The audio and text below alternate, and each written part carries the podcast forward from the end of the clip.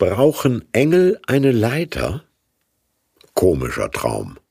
Jakob und die Himmelsleiter aus 1. Mose Genesis 28. Jakob zog von Beersheba nach Haran.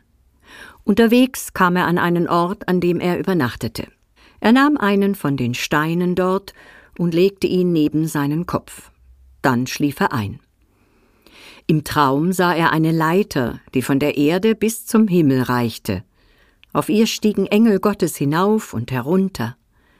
Plötzlich stand der Herr vor ihm und sagte Ich bin der Herr, der Gott deines Vaters Abraham und der Gott Isaaks. Das Land, auf dem du liegst, will ich dir und deinen Nachkommen geben. Sie werden so zahlreich sein wie der Staub auf der Erde. Durch dich und deine Nachkommen sollen alle Völker der Erde gesegnet sein. Siehe, ich bin bei dir und behüte dich überall, wohin du auch gehst. Ich bringe dich zurück in dieses Land. Ich werde dich nicht verlassen, bis ich vollbringe, was ich dir verheißen habe. Mama und Papa heißen jetzt Herkunftsfamilie, aber es gibt noch keine Ankunftsfamilie. Jakob ist zu Hause ausgezogen, aber nirgends angekommen, ist ein erwachsenes Kind, aber noch kein Erwachsener, hat allerlei Wünsche, aber kein konkretes Ziel.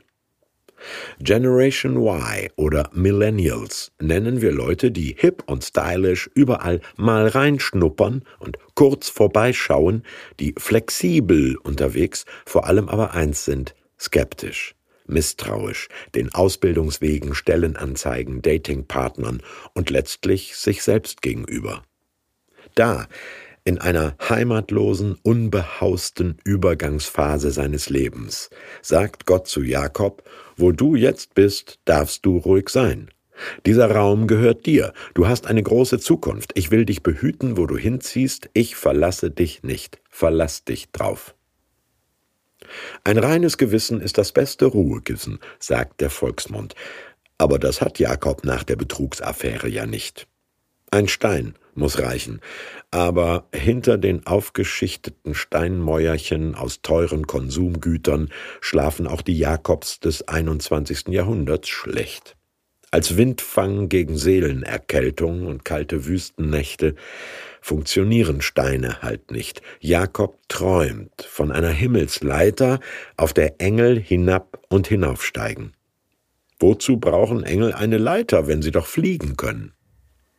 Seit den Pionieren der Psychotherapie, seit Freud und C.G. Jung zum Beispiel, wissen wir, dass Träume nur selten außenstehende Personen, oft aber uns selbst und verschiedene Teile unserer Persönlichkeit abbilden.